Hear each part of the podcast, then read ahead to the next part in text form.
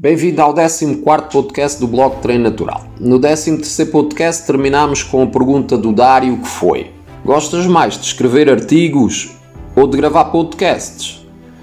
Olha, Dário, neste momento estou a adorar fazer podcasts. No entanto, tenho mais visualizações com os meus artigos. Adoro escrever, especialmente e-books. No entanto, estou a apostar toda a minha energia nos podcasts já que consigo demonstrar melhor aos meus seguidores a minha maneira de ser, os meus sentimentos, os meus princípios e ainda respondo a várias dúvidas comuns. Cada vez gosto mais dos podcasts. Uh, mas é como te disse, infelizmente ainda não tenho muitas visualizações. No entanto, no meu canal do YouTube, verifiquei uma subida nas visualizações devido aos podcasts. Por isso, até hoje, ainda não sei se a maior grandeza está na escrita ou na fala. O Pedro pergunta: Alguma vez fizeste reposição de testosterona ou apenas tentas melhorar os teus níveis de forma natural? É assim, Pedro. Nunca experimentei fazer reposição de testosterona e se experimentasse algo do género seria a modulação hormonal bioidêntica. Tenho 47 anos e nas últimas análises clínicas que fiz a minha testosterona total estava nos 709 nanogramas por decilitro. Aos 35 anos eu tinha 327 nanogramas por decilitro, portanto a minha testosterona aumentou de forma descomunal. E não foi só a total, foi também a livre, porque a SHBG diminuiu. Não sei se sabes, mas a SHBG aprisiona as moléculas de testosterona e como esses níveis baixaram, os níveis de testosterona livre e total aumentaram.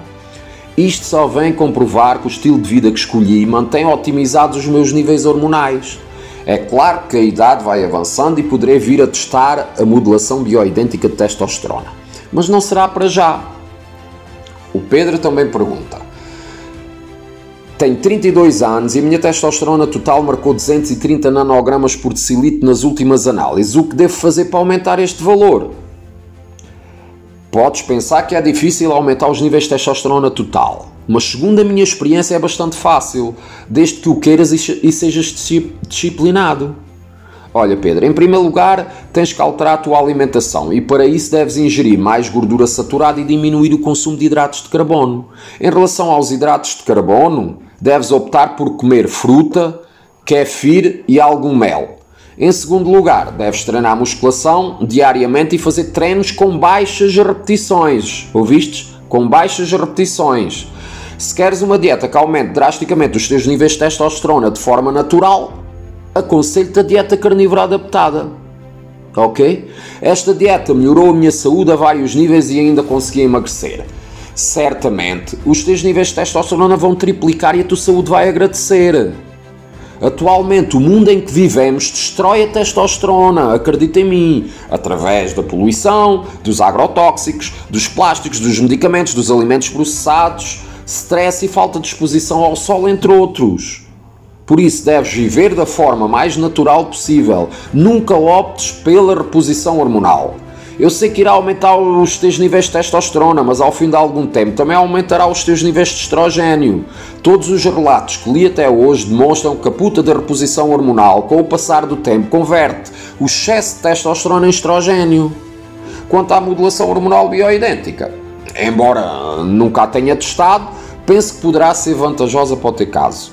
No entanto, o primeiro passo que deves dar é testar formas naturais para o conseguires.